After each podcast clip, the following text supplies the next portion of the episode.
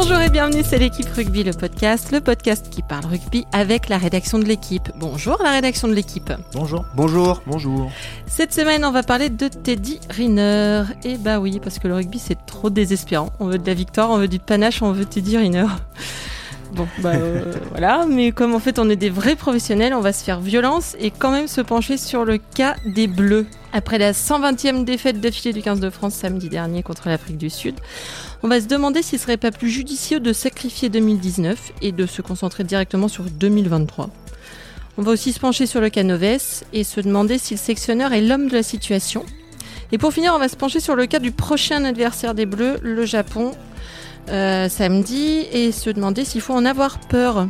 On parle de tout ça avec les journalistes de la rubrique rugby de l'équipe, Alexandre Bardot, bonjour Alex. Bonjour. Clément Dossin, bonjour Clément. Bonjour. Et Renaud Bourrel, bonjour Renaud. Bonjour Christelle. Vous savez tout, alors c'est parti, flexion, lié, jeu. On revient d'abord sur vos pronostics de la semaine dernière hein, sur euh, France-Afrique du Sud, donc défaite euh, 17-18. euh, donc bon, félicitations à Alex pour ton South Africa by three. Ah non, j'avais dit France. Ouais, il avait Mais- dit Ah, France. t'avais dit France Mais Bah oui. j'avais dit France. Je suis le seul à avoir dit l'Afrique du Sud, moi, autour de cette table, madame. Ah, je pensais que tu avais... Ah bon, bah failli non, quand alors. même. Tu as failli. Hmm. Mais Si T'as rien si failli on n'avait du pas tout. rendu le ballon, si Si, si, s'il n'y avait si. pas eu de carton jaune. si- Alors, dans, dans cette, euh, dans cette optique-là, il y a Jean-Christophe Collin qui, euh, qui était euh, là la semaine passée, qui avait pronostiqué un 25 à 15 pour la France, assorti d'un euh, Tu vas voir, ça va être une boucherie. Et donc là, il m'a dit je, je tiens à dire, donc je cite Ce n'est pas moi qui me suis trompé de pronostic, c'est l'équipe de France qui s'est trompée de match, c'est le score qu'il y aurait dû y avoir. voilà, donc pour Toute ceux la bonne qui. foi qu'on l'y connaît. C'est ça. Moi, je précise quand même que j'avais donné l'Afrique du Sud vainqueur de 12 points. Ils ont gagné d'un point, mais Pollard a raté 11 points au pied. 1 plus 11 égale 12, donc j'avais bon. Voilà, c'est tout ce que j'avais à dire. Ok, donc je vous présente euh, Clément Mauvaise Foi. Bon, puis- puisqu'on y est, on va rester sur, euh, sur ce match de samedi, un match somptueux, tellement somptueux que Meurtre à Sarlat, le téléfilm de France 3, a fait une meilleure audience que France-Afrique du Sud. Alors pour info, les téléfilms du samedi soir euh, sur France 3, c'est euh, un peu comme si Jean-Pierre Pernaut et Olivier Marchal avaient un bébé, mais qui ressemblait plus à Jean-Pierre Pernaut. c'est euh, bon, alors, juste pour comprendre qu'il n'est pas complètement logique que la capitaine Claire Dalmas et le gendarme Gérard Pavin, qui enquêtent sur l'assassinat du fils du plus grand producteur de confits de la région, soient plus regardés que Picamol et Bastaro contre les Springboks. Mais le, en le- termes de conflit, on est pas mal non plus, pardon. parce que je parlais de Bastaro, tu dis Non. On n'a dit pas le physique. Mais, euh, mais le fait est que le match était tellement indigent qu'on pouvait largement être tenté par Claire Dalmas et Gérard Pavin, dont on peut d'ailleurs se demander s'ils n'auraient pas été meilleurs que certains joueurs du 15 de France. Euh, là, on en est à 5 défaites de rang, ce qui n'était pas arrivé depuis 1982. Moi, j'étais même pas née. C'est un truc un peu fou. Et puis, euh, puis 5 défaites, même pas encourageantes. hein. Là, samedi, on n'a même pas gagné la deuxième mi-temps. C'est dire à quel point l'heure est grave. Donc, dans moins de deux ans, on est censé se sortir d'une poule dans laquelle se trouvent notamment l'Angleterre et l'Argentine. Tout de suite, il me semble plus facile de faire danser la lambada à Guinoves. Euh, du coup, est-ce qu'on laisserait pas tomber tout de suite? Est-ce qu'on laisserait pas 2009 au- 2019 aux grandes personnes et qu'on se concentrerait pas tout de suite sur la Coupe du Monde 2023 que, rappelons-le, nous organiserons à la maison? Renaud? 2019, on Alors, oublie je- tout de suite? Je, vais- je vais être effroyablement impoli, euh, Christelle, mais je vais répondre à votre question euh, par une autre question. Je fais comment on fait pour laisser tomber une Coupe du Monde pour en privilégier une autre 4 ans plus tard? Moi, je te réponds, moi. Ouais, mais tu vas, euh, ouais, mais si c'est comme d'habitude, ça va être trop long. Comment voulez-vous faire accepter à Guy Noves, à son staff, Yannick Bru, euh, Jean-Frédéric Dubois, notamment Yannick Bru qui était de la défaite contre la Nouvelle-Zélande en quart de finale en, en, 2000, en 2015, de soyez sympas les gars, vous êtes plus là après la Coupe du Monde 2019, mais soyez bonnards vraiment avec l'équipe de France et avec vos successeurs, aidez-les à préparer 2023, mettez que des jeunes Ils ont commencé. qui se fasse que de, qui se fasse que de, qui se fasse de l'expérience, qui voit ce que c'est qu'une Coupe du Monde, la pression d'une Coupe du Monde, tout ça. Comme ça, ils seront prêts pour 2023 pour la gagner chez nous. Mais c'est impossible, ça n'a aucun sens. Ça n'a aucun sens pour les gens qui perdront leur place sur, sur, euh, au Japon, pour euh, les téléspectateurs, les supporters. Ce n'est pas possible. Ce n'est pas imaginable dans un sport professionnel, euh, dans, dans l'esprit sportif, dans le, dans, dans l'éthique qu'on peut avoir, de se dire on va aller à une Coupe du Monde pour préparer la suivante sans être, en étant certain de pas y être compétitif. Expliquez-moi. Tu poses les, de- tu poses, non, mais tu expliquez-moi poses quel le problème- sportif, quels joueurs peuvent l'accepter. tu poses le problème dans le mauvais sens parce que tu poses le problème, Non, toi. pose tout à fait dans le bon sens. Je Mais- vous permets pas de dire que je le pose dans le mauvais sens. Parce que ce serait ma quatrième Coupe du Monde en tant que journaliste. et je vous interdis de me dire que je pose la question dans le mauvais sens. Tu poses la question dans le mauvais sens parce que ton raisonnement de départ, c'est de sacrifier 2019. Il s'agit, il s'agit pas de sacrifier 2019, il s'agit de réfléchir à comment se donner tous les atouts pour gagner 2023, partant du principe que quoi qu'il arrive, 2019 est foutu. Après, 2019, t'es jamais à l'abri. comment après peut- 2019, comment t'es jamais à partir du l'abri. principe que 2019, c'est quand on est un compétiteur. ça s'appelle un, un- un principe de réalité. principe, C'est Aujourd'hui, pas un principe de réalité, c'est un principe, principe parler, de euh. question journalistique. C'est un espèce de un marronnier quand une équipe nationale est dans l'état dans lequel elle est, et je suis le premier à dire que c'est catastrophique. donc toi, tu penses qu'aujourd'hui, non, mais moi je me souviens on peut- pertinemment, on je peut me souviens battre, de on peut battre deux ou trois grandes nations non, mais moi en je me souviens, 2019. je me souviens, Oui je me souviens pertinemment. Écoute-moi bien, je me souviens pertinemment On va y aller, en Alex. 2011. non, non, je veux qu'il y ait des témoins. Je veux qu'il y ait des témoins. Je me souviens pertinemment que quand on a été en, en- en Coupe du Monde en 2011, on nous a fait poser les mêmes questions. Faut-il sacrifier 2011 Parce qu'en 2015, on sera comme ça, on sera énorme. Faut-il parce que, parce que les résultats étaient catastrophiques. En 2011, on perd deux matchs de poule. Mais deux après, matchs. t'as deux- une- Je peux terminer s'il te Bon. plaît? On perd deux matchs de poule, notamment contre Non, mais les Tonga. intéressons-nous à 2019 et, Et on- 2023. Non, non, et non, je m'intéresse 2011. pas. Oh, non, je te dis ce qui s'est passé. La réalité des faits, très claire. On perd deux matchs de poule, on bat l'Angleterre, un miracle contre les Gallois et on se fait farcir en finale. L'équipe de France aurait dû être championne du monde. Résultat des courses, résultat des courses, tu n'as pas battu une seule équipe forte à cette Coupe du Monde parce que tu as eu la chance par une victoire de l'Irlande en poule contre l'Australie que toutes les nations du Sud soient dans l'autre partie du tableau. Bref, je peux revenir sur mon raisonnement 2019 ou 2023 ou pas? Mais il est erroné de base. Mais est La pas question, de la base question, parce la que moi que je formules que pour, pour moi je te dis ton pas raisonnement est erroné. moi je te dis pas qu'il faut sacrifier en tant que tel 2019, je te dis juste qu'il faut tout mettre en œuvre pour gagner 2023 et tout mettre en œuvre pour gagner 2023, c'est dès à présent faire jouer le plus possible les joueurs qui seront là en 2023. Ça veut dire oui, tourner peut-être la page dès maintenant si on va au bout du raisonnement, sur toute une génération de mecs trentenaires qui seront pas là en 2023. Parce que qu'est-ce- quel est le problème structurel du rugby français? C'est de, de réussir à amener une génération à un certain niveau d'expérience. Je reprends des stats qu'on a publiés récemment. Depuis 2010, All Black, nombre de joueurs à plus de 50 sélections, 20. En équipe de France, 4. Pourquoi? Parce qu'un turnover massif, on est incapable d'installer des joueurs. On arrive à chaque Coupe du Monde avec un déficit chronique d'expérience au plus haut niveau par rapport aux autres nations majeures. Donc là, on a la chance, entre guillemets, d'avoir 6 ans devant nous. Profitons-en, faisons jouer. Et de toute façon, tu dis comment imposer ça à Guinoves Ils sont déjà dans cette optique-là, puisque l'équipe de France actuelle est relativement jeune. Je dis juste qu'il faut pousser la, logique à fond, tant pis, faire jouer des jeunes le plus possible.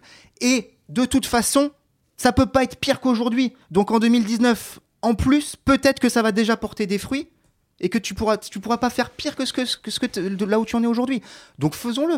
Jouons le jeu le truc à, jouons le truc à fond. Sélectionnons Donc, donc, que des donc- joueurs de moins de tu- 26 ans. Voilà, tu- par exemple, on peut, on peut- Tu pars, un tu pars, principe tu pars au extrême, Japon. Je suis d'accord. Tu pars, tu pars au Japon sans Wesley Fofana, tu pars au Japon ouais. sans Guillaume Guirado. Bah ouais. Bah ça c'est pas, bah ça c'est pas Bah ouais. sportivement concevable. Alors, Moi, je si ces mecs-là, Là- si ces mecs-là ont leur vrai niveau.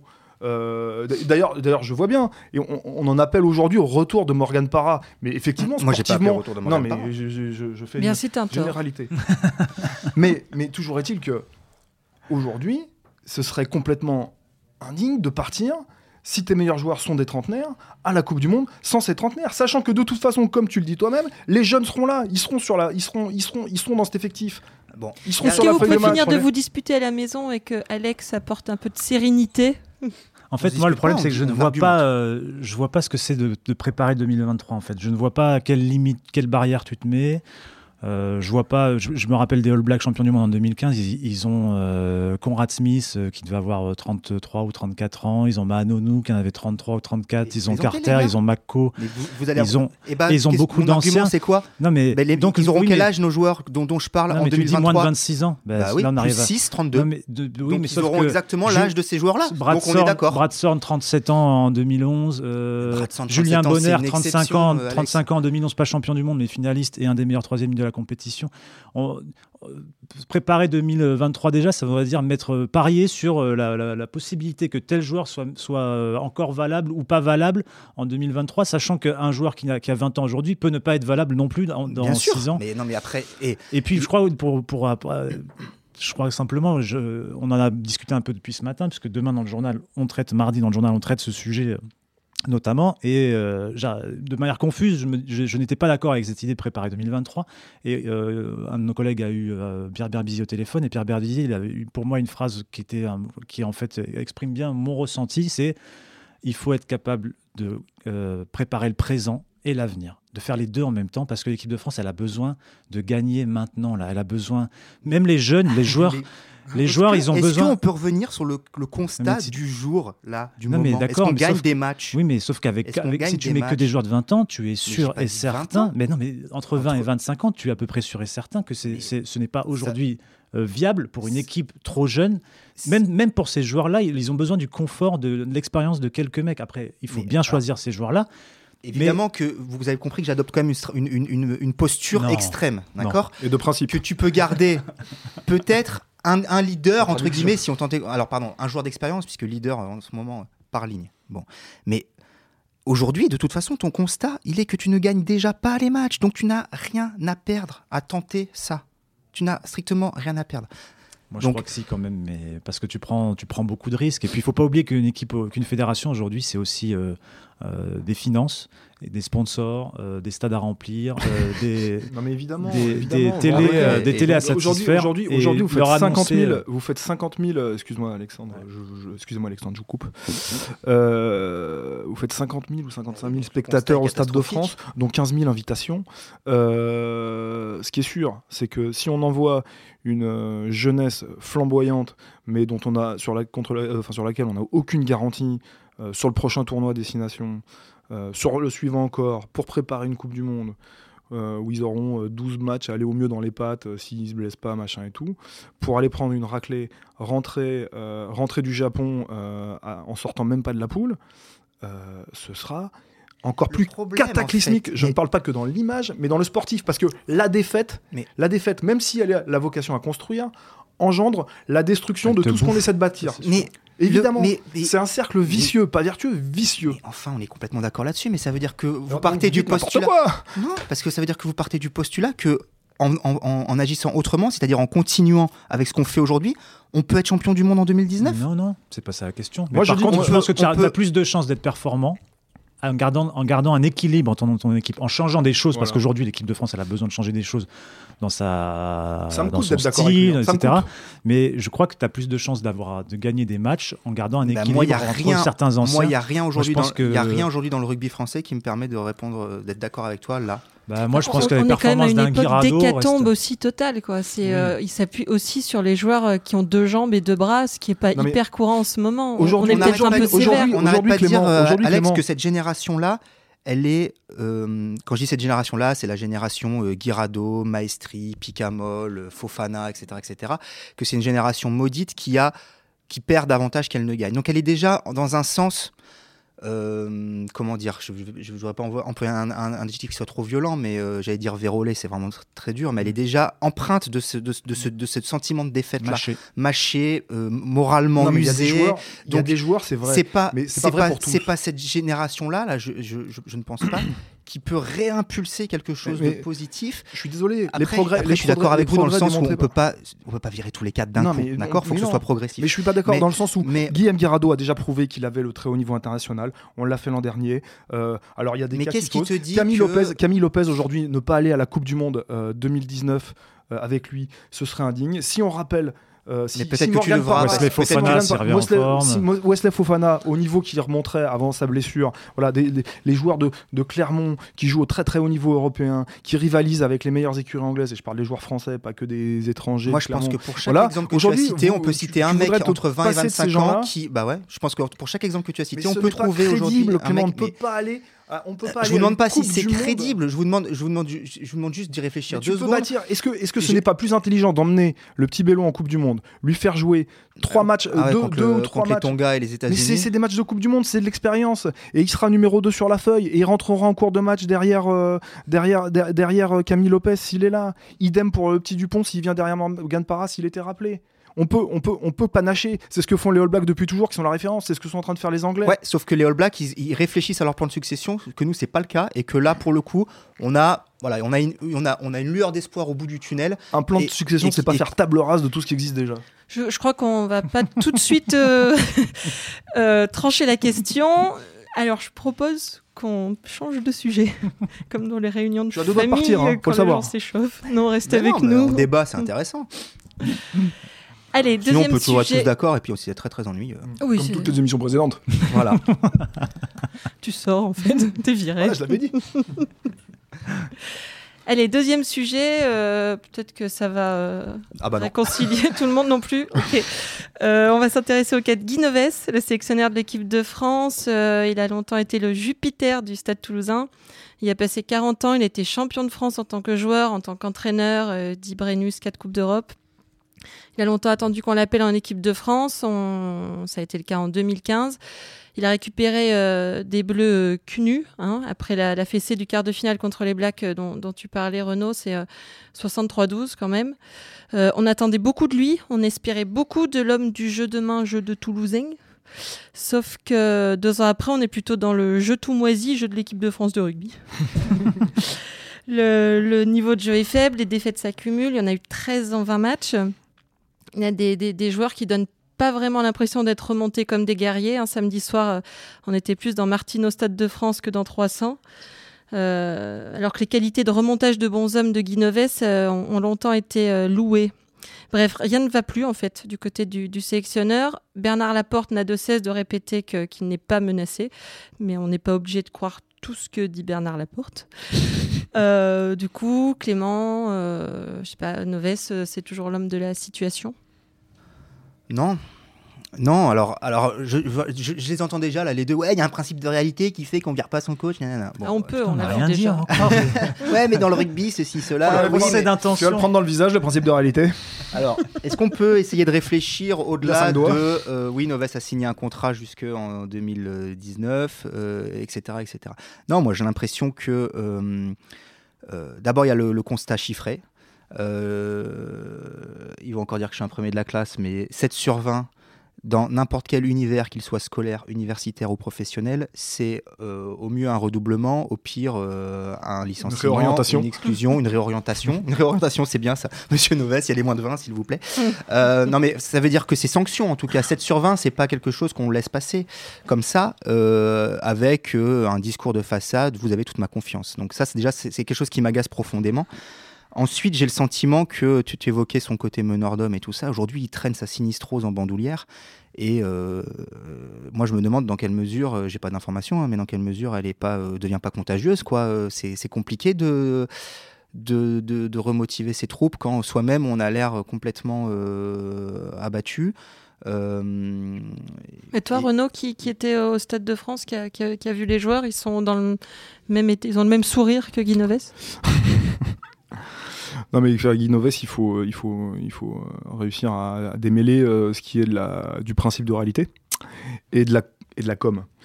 Euh, la com, c'est euh, oser dire aux journalistes que y qu'ils qu'ils n'apprécient pas ou par, par principe la corporation qui a des progrès, qu'il a vu des bonnes choses, et donc par conséquent se moquer un peu des supporters qui ont vu exactement la même chose que les journalistes. Euh, et il y a le principe de réalité qui est un manager qui n'a jamais connu ça. Jamais. Il n'a jamais connu la défaite. Il a beau nous faire croire qu'au stade toulousain, il a connu des spirales négatives, des spirales. Sur la fin, ça se passait un peu moins bien. Mais euh, ce qu'il connaît en équipe de France aujourd'hui, il ne l'a jamais connu. Et on peut avoir euh, l'âge qu'il a, je me souviens plus précisément, l'ex- 63. 63, l'expérience qu'il a, euh, le nombre de titres en, bandoulière, être le Alex Ferguson du rugby, euh, français, euh, on peut être complètement désemparé face à ce qui, arrive à l'équipe de France aujourd'hui, ne pas trouver les solutions. Moi, par exemple, je fais partie des gens qui pensent que le projet de jeu de l'équipe de France, tel qu'il est décrit, s'inscrit dans la modernité de ce qu'il faut faire aujourd'hui pour rivaliser à haut niveau, mais on peut être désemparé face au matériel humain qu'on a, qu'il soit technique, tactique, un, un mental euh, intellectuel. euh, Et donc tu voudrais aller s'enferrer, jusqu'en- avec- s'enferrer- avec la même, d'accord, ok. ah non, mais moi je veux, je veux aller avec les meilleurs joueurs dans un rugby peut-être effectivement moins, moins, moins ambitieux slash prétentieux euh, en fonction de, de ce qu'on se dit. Euh, et j'ai vu des équipes être championnes du monde avec un rugby euh, moins apprenti, voilà exactement, moins prétentieux slash ambitieux, plein de fois. Non, mais ce qui est sûr, c'est que. Enfin, tu as laissé la parole à Alex, mais ce qui est sûr, c'est que Guinoves, aujourd'hui, il peut pas faire l'économie d'un examen de, de, de- conscience de tout, de, son jeu, de son mode de management. De, il, il doit tout remettre. Si on part du principe qu'on doit aller à la Coupe du Monde de 2019 avec lui, il faut qu'il remette tout à plat. Enfin, c'est pas possible d'être. euh, d'avoir conduit l'équipe de France à cette situation-là, avec évidemment toutes les précautions de, enfin toutes les toutes les toutes les excuses de blessés, de etc etc etc. Il reste quand même aujourd'hui le sélectionneur qui dans l'histoire a le plus grand confort de travail par rapport à ses prédécesseurs et il affiche le pire bilan. Et au-delà du bilan chiffré, c'est le sentiment de décrépitude qui l'accompagne depuis cinq mois, depuis la tournée en, euh, Afrique du Sud. On a fini le tournoi sur le- le- les 20 minutes de mêlée contre le Pays de Galles, qui était une, petite note d'espoir pour la première fois depuis 5 ans, une troisième place dans le tournoi. Depuis, ça va à volo et cette tournée de, de novembre et euh, voilà ce match contre l'Afrique du Sud perdu d'un point certes mais face au, face, euh, face au Zimbabwe je suis désolé face à la Namibie c'était pas l'Afrique du Sud euh, est un recul majeur est un recul majeur par se faire comprendre. est un recul majeur par rapport à la à, à il y a un an, mais énorme, énorme. Et si, et si Guinoves ne voit pas ça aujourd'hui, et après, je, oui, c'était pas les mêmes joueurs, d'accord, très bien. Si Guinoves ne voit pas ça aujourd'hui, c'est qu'il se ment à lui-même. Il se ment à lui-même, Alex. Euh, ouais, moi j'ai l'impression d'un d'un entêtement, euh, notamment sur le projet de jeu. Alors, euh, Dieu sait si euh, je trouve que l'équipe de France a été capable de choses euh, superbes durant le dernier, la dernière tournée de novembre, enfin la précédente plutôt, pas celle-là. Euh, et c'était enthousiasmant. Mais déjà, il y avait le germe On n'a de pas ce qui- gagné, hein. Voilà, on n'a pas gagné. Mais pas- pourquoi? Parce que notamment, il y avait, il y avait le, un problème qui est récurrent et qui est resté depuis, qu'on a encore revu là, et qu'on a vu la semaine dernière. C'est cette, ce côté prétentieux de ce jeu de l'équipe de France et cette volonté de ne jamais utiliser des armes offensives que toutes les équipes utilisent, à commencer par les All Blacks qui ont marqué ce week-end contre l'Écosse et le week-end précédent contre la France, à commencer par les Anglais qui ont marqué trois fois comme ça, c'est-à-dire le jeu au pied offensif. Et là, on a une équipe qui s'entête à porter le ballon. Le dernier, c'était la même chose, entre ses 40 mètres et, les 40 mètres adverses. Et là, elle, euh, elle se fait des passes, elle essaie de garder le ballon, d'enchaîner les temps de jeu, comme si euh, aujourd'hui c'était ça qui allait donner des clés. Et elle oublie certains aspects. Elle est, comme à un moment, elle s'est entêtée, elle continue d'ailleurs à le faire, à utiliser les passes au contact, même dans des situations où la passe n'est pas faisable. Et du coup, c'est beaucoup de ballons perdus. Alors, statistiquement, ça donne beaucoup de offload. Mais pour quel résultat? Un résultat assez faible. Et en fait, je, je, aujourd'hui, j'arrive pas à comprendre comment. euh, Comment, pourquoi cette équipe de France n'utilise pas davantage ces armes-là? Et je me dis que ça vient forcément du discours du staff, que peut-être, alors euh, j'ai lu que Jean-Frédéric Dubois disait, disait euh, si, si, mais on avait préparé les coups de Mm. pied euh, vers les ailiers, les transversales vers les ailiers, mais pourquoi ça ressort pas? Si ça ressort pas, c'est qu'ils insistent pas assez là-dessus, c'est qu'ils c'est qu'ils mettent pas assez les joueurs dans, le, dans Pourtant, cette, les sept euh, cette pénalités contre les, contre les All Blacks, c'est sur un jeu au pied. Et, et- euh, et voilà, mais Mm. c'est une preuve que c'était Mm. quelque chose Ça peut de- marcher, de- que ça peut marcher et que c'est pas euh, c'est pas aller contre le jeu que de faire ça. Au contraire, c'est varié, c'est Et le jeu. Et on marque- c'est on pas marque des envisageable que les Comment on joueurs marque, se- euh, fassent ça volontairement? Dans ce cas comme on peut Mais- voir au foot quand ils veulent lâcher leur entraîneur où ils prennent je crois pas parce que euh. c'était déjà le cas. On avait Camille Lopez à l'ouverture en, en- en novembre dernier et c'était déjà le principal problème. Il y avait Camille Lopez a fait une bonne tournée sauf sur la gest- cette gestion là, la, la gestion du jeu au pied. Alors qu'il est Ça a été la même chose pendant le tournoi, alors qu'il est fait à Clermont. Ça a été la même chose pendant le tournoi. C'était la même chose pendant la tournée. Et ça revient là, alors que c'est pas tout le temps les mêmes joueurs. Alors la tournée, c'était Trinduc à l'ouverture. Donc c'est que ça, c'est que c'est un discours qui L'ironie, euh, l'ironie de l'histoire, c'est qu'on marque notre premier essai contre l'Afrique du Sud sur une chandelle crasseuse, mal réceptionnée, et enfin bon, c'est un rebond La seule favorable. du match. la seule du match. Donc, euh, donc euh, c'est c'est même c'est- même c'était même pas voulu et au final ça donne un essai. Euh, c'est Nick Mallette qui disait euh, à, un, à un magazine euh, sud-africain l'équipe de l'équipe de France est aujourd'hui l'une des plus mal coachées du monde. C'est-à-dire que lui, il cible directement le, le, le- le staff, l'aspect euh. technique et Tu notamment replaces juste qui est Nick Mallet Nick Mallette, euh, ancien, ancien sélectionneur des, des Springboks à la fin des années 90, qui est passé par la France, qui connaît bien la Entraîneur du France. Stade français, champion de France. Voilà. ouais. Et, euh, euh, il, évoque notamment euh, les sorties de camp. Les sorties de camp, on explique, c'est quand on se dégage de ses propres 22 mètres pour réinvestir le, camp adverse. Et il disait, voilà, là- là-dessus, on ne voit pas de ligne directrice, il tape en touche. Et je pense à ça parce qu'on a beaucoup tapé sur, Baptiste Serin, enfin on a, il a été critiqué, Baptiste Serin, pour le dernier ballon qui dégage en touche à la 78e, qui prive l'équipe de France d'une hypothétique munition. On n'a pas perdu le match là. hein. Mais ça veut dire quoi? Si, lui tape en touche, ça veut dire que d'abord, c'est pas sur le terrain, personne. Ils n'ont pas réfléchi en amont avant ce dernier renvoi à qu'est-ce qu'on va faire de ce dernier ballon. Ça veut aussi dire que euh, les consignes ne sont pas descendues du, du banc de touche. Enfin, ça n'a peut-être pas été travaillé à ça a l'entraînement, pas été travaillé à l'entraînement, euh, mais c'est juste quand même un, un- un bon sens euh, tactique. Il reste deux minutes à jouer et on est revenu à un point. Évidemment que ce ballon, il faut le garder, mais c'est C'est toi qui avais fait une pour- interview d'un joueur anglais accabler. champion du monde en 2003 Voilà. qui disait qu'ils avaient la dernière séquence où Wilkinson tape le drop où ils sont champions du monde, il l'avait travaillé toute la Coupe du il Monde. avait c'est ça travaillé à l'entraînement, Ouais. ouais. je sais plus si c'était toute la Coupe du Monde ou avant la finale, mais, mais non, non, mais, mais si, même en préparation de la Coupe du Monde. Euh, mais Après- tout ça pour dire que voilà, on peut pas jeter la responsabilité sur ce pauvre serein. C'est la responsabilité, elle vient aussi de. euh, Mais là, juste pour revenir sur le principe de réalité et la question initiale, euh, je suis mon premier de la classe moi aussi. Vas-y. Guinoves est-il l'homme de la situation? Il y a aussi un problème structurel, c'est que les, les sélectionneurs en- de la Fédération française de rugby signent des contrats de 4 ans. Qui, sans, sans, sans, en plus d'objectif, enfin, sans en plus euh, voilà, devoir d'objectif ou choses comme ça. Donc ils sont extrêmement durs parce que coûteux à licencier, parce que vous vous, vous, vous- virez pas qu'un sélectionneur, vous virez aussi son staff. Donc c'est un coût. Je, je pense qu'aujourd'hui, euh, si on faisait des contrats de deux ans avec des primes d'objectifs en disant bon bah au bout de deux ans, quand il a encore temps de tout changer, euh, satisfait ou pas des résultats de, de la pente que- que- qu'emprunte le 15 de France ou pas, euh, reconduire ou changer, on pourrait, euh, on pourrait éventuellement le faire. Moi, je suis, je suis tout à fait d'accord avec toi, Renaud. Comme quoi, tu vois, ça arrive parfois. Non, mais c'est vrai que ce serait quand même plus simple, enfin plus logique de faire signer des contrats de deux foot, ans et d'analyser ce qui se passe après deux ans. Quoi. Allez, pour terminer, on va parler du prochain adversaire des Bleus, le Japon. Euh, samedi prochain, dans le tout nouveau stade de- du Racing, la U Arena à Nanterre. You. You Arena. On dit Ah U oui. Arena Tu vas prendre Ouais. un mail. hein. Ouais, mais, euh, On Moi, dit je- U2 et on dit U Arena. enfin, moi, ce qui est le plus exotique dans, dans mon arbre généalogique, c'est des creusois. Donc, euh, D'accord. euh, juste, je rappelle juste que ça a été baptisé par des concerts des Rolling Stones. Donc, euh, si on pouvait pas faire du, du Tino Rossi, nous, tant qu'on y est. Euh, le week-end dernier, pendant que les Bleus déjouaient contre l'Afrique du Sud, le Japon passait 40 points et 5 essais au Tonga. Euh, certes, le Japon n'est que la 11e nation mondiale, mais nous, on est la 8e. Je sais pas, est-ce que c'est jouer à se faire peur, euh, craindre le Japon, ou est-ce qu'il faut vraiment avoir peur euh, du Japon Cricri, je prends la parole. Tu, tu disais le Japon 8e, nous 8, Ja- 11e, pardon, nous 8e. Il y a moins d'écart au classement mondial entre nous et le Japon qu'entre nous et l'Afrique du Sud. Donc oui, il faut avoir très très peur. et en plus, on les joue sur synthétique et ils vont très très vite, les Japonais. Voilà, deux bonnes raisons de flipper. Non, puis il faut se rappeler que les, Ton- les Tonga, on les a souvent rencontrés en tournée de novembre et ça a jamais été des parties euh, faciles. Ça a fini dans des scores souvent dans les mêmes eaux que le Japon-Tonga là. Euh, donc sachant que euh, on n'est pas au mieux mor- moralement, que Guinoves va faire tourner avec une équipe qui va donc à nouveau euh, avoir être en manque de repères. Euh, c'est pas une partie euh, gagnée d'avance quoi. Il va falloir euh, mettre les choses dans l'ordre.